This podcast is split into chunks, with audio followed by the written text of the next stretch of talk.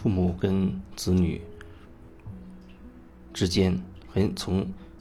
这个子女出生时候开始，啊，当然无论父母是不是在子女身边，都会对子女造成影响，因为那就是血脉的连接，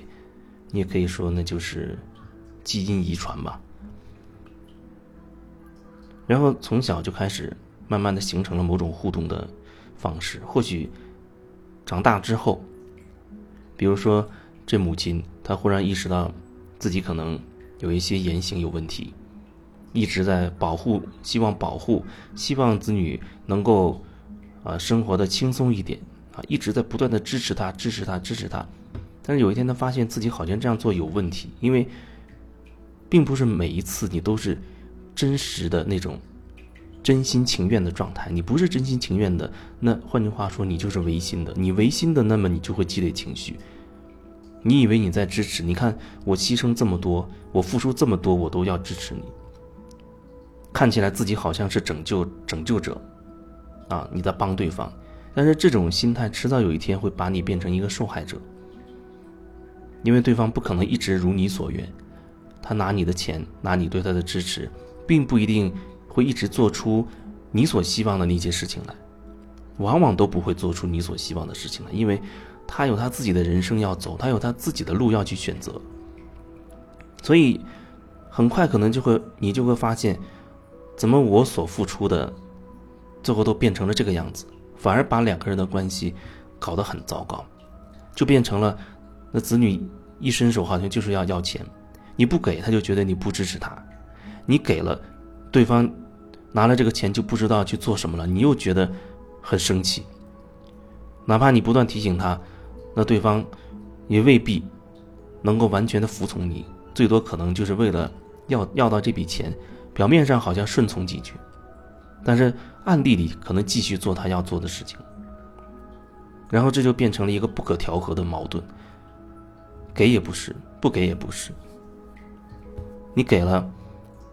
你不知道他拿个钱干嘛，然后他后面还要再继续问你要，你不给对方就会觉得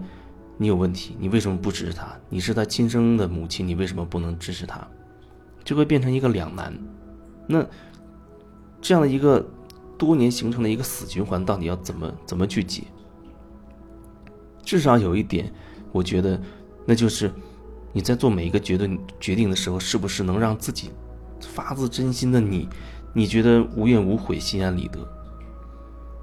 比如说，你觉得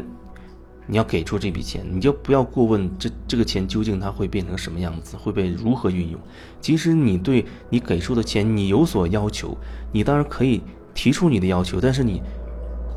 你不要觉得这件事情就一定会如你所愿的这样进行。就像我说的，因无所住而生其心。你可以有目的，你可以有期待。但是你，你不要执着于你的期待，你不要执着于必须实现你的目的，